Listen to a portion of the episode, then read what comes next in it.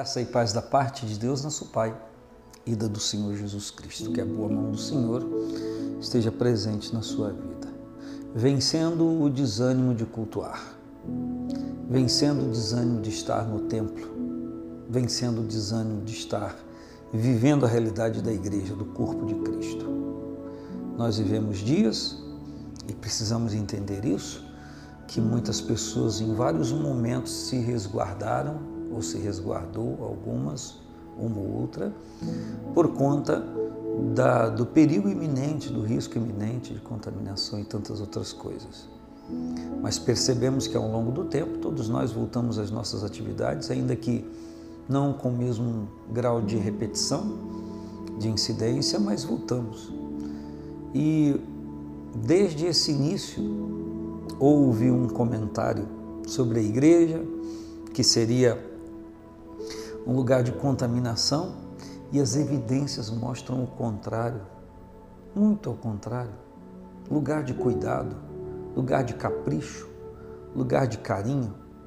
Enfim, conseguimos nesse tempo anexar culto ao Senhor, devoção ao Senhor, celebração ao Senhor e respeito pelos irmãos e respeito pelas orientações de prevenção, enfim.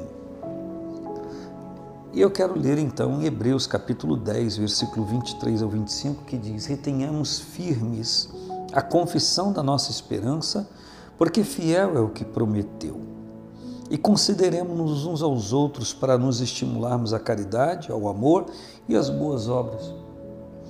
Não deixando a nossa congregação, como é costume de alguns antes, admoestando-nos uns aos outros, e tanto mais quanto vedes que se vai aproximando aquele dia. Aquele dia, o dia do retorno de Cristo, aquele dia, o dia do juízo, aquele dia que daremos conta ao Senhor, enfim, nós podemos é, inserir nessa expressão aquele dia muitas coisas.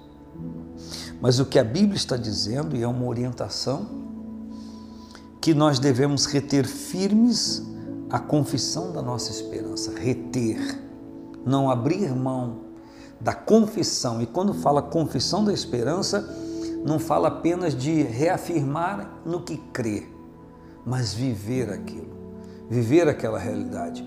Pode haver uma distância muito grande entre a tese da crença, dizer no que crê e praticar. Foi por isso que Jesus falou: que o homem sábio, prudente, é aquele que edifica a sua casa sobre a rocha, é aquele que ouve e pratica, ele guarda e pratica a palavra do Senhor, a palavra de Deus. Então, a recomendação aqui é que nos consideremos uns aos outros para nos estimularmos à caridade. Consideremos-nos uns aos outros, está falando de não se distanciar desta comunhão, de viver esta comunhão.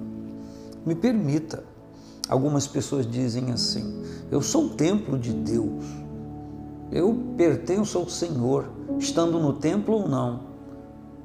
Perfeito, se você consegue isso, amém. Eu sou o corpo de Cristo, estando no templo ou não. Imperfeito, porque está na Bíblia, Romanos, Coríntios, enfim, muitos versículos e textos, falando que o corpo é composto por membros e dedo lá na China, orelha na Conchinchina, cotovelo na, na Austrália. Isso é anomalia. Corpo pressupõe-se estar juntos. A Bíblia diz que nós somos membros uns dos outros, fala de, de nos estimularmos ao amor, ao relacionamento, à consideração mútua. Então, uma pessoa pode ser templo do Espírito Santo, por um tanto de tempo, porque a falta da comunhão do corpo vai fazer com que essa pessoa esfrie. Por quê? Porque ela está arrancada do corpo, ela está isolada do corpo, ela é um membro. Toda pessoa, todo crente é um membro. E a Bíblia diz que nós somos membros uns dos outros, por isso a funcionalidade do corpo. Uma pessoa pode subsistir sendo templo de Deus por algum tempo? Sim, como o corpo nunca distante um do outro? Nunca. É só no ajuntamento da igreja que há a efetivação desse corpo. E aí Cristo sendo cabeça de todos. Então, Ele diz para nos considerarmos uns aos outros, para nos estimularmos a caridade, ao amor e as boas obras, um para com o outro. Não deixando a nossa congregação, o templo, o cenáculo, a sinagoga, a casa de oração, o lugar onde nós encontramos, nos encontramos, nos reunimos para celebrar o Senhor, não deixando a nossa congregação, como é costume de alguns.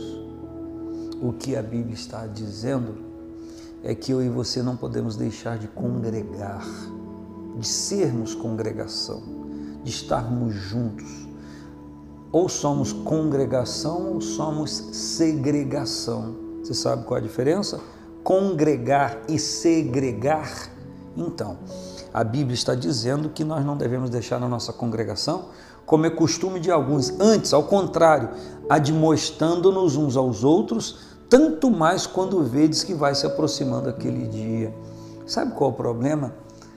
É porque tem gente que não se dá admoestação, não se dá exortação, quer que o, o, a liturgia do culto seja como ele quer, como ele deseja acha que porque o pastor disse isso, o pregador disse aquilo, está desconectado do texto que leu, o Espírito Santo não está se servindo para falar a alguém. Quantas vezes alguém saiu fora do texto, fora do, da leitura que leu para falar algo, uma frase, uma expressão, e era uma mensagem de Deus específica para uma pessoa que estava naquele lugar, ou como hoje nós nos servimos dessa comunicação, né? Através de, de tantos meios de comunicação, por que não dizer que eu estou falando aqui sobre o desânimo de cultuar? Eu poderia falar uma frase, uma expressão que nada tem a ver com isso, mas que vai tocar na vida de alguém que ocasionalmente se deparou com o link que está aí uh, é, celebrando esta palavra. Por que não dizer? Nós queremos limitar o poder de Deus? Claro que isso não deve ser uma constante, ler um texto e falar sobre outra coisa. Claro que não mas isso não quer dizer que o Espírito Santo não seja livre para fazer e falar o que ele quiser na hora que ele quiser. E tem um monte de gente que gosta de estar no tempo determinando até a respiração do pregador. E aí faz biquinho porque não aconteceu do jeito que ele queria que fizesse. Eu não estou dizendo das tendências, eu estou falando de uma coisa que pode acontecer. Então, o que a Bíblia está dizendo é que a gente não deve deixar a congregação, deixar de estar juntos, para que a gente tenha oportunidade nesse convívio de nos admoestarmos uns aos outros, para que nós não percamos aquilo que o Senhor tem ministrado à igreja. Existem coisas que o Senhor ministra somente à igreja, não uma pessoa em si. Se prestarmos atenção nisso, nós vamos com certeza orar e, e pedir ao Senhor que Ele reanime nosso coração. Você precisa orar sobre isso, sobre essa letargia, sobre esse desânimo, essa falta de vontade de estar no templo. E as pessoas inventam as mais variadas coisas para se justificar.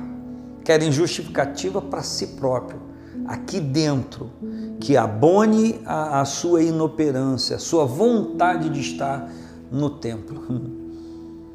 Que o Senhor nos ajude e que o Senhor desvende os nossos olhos e nos desperte para essa realidade tão necessária que foi a ideia da igreja e quem fez isso foi o Senhor Jesus. Um grande abraço, paz do Senhor Jesus.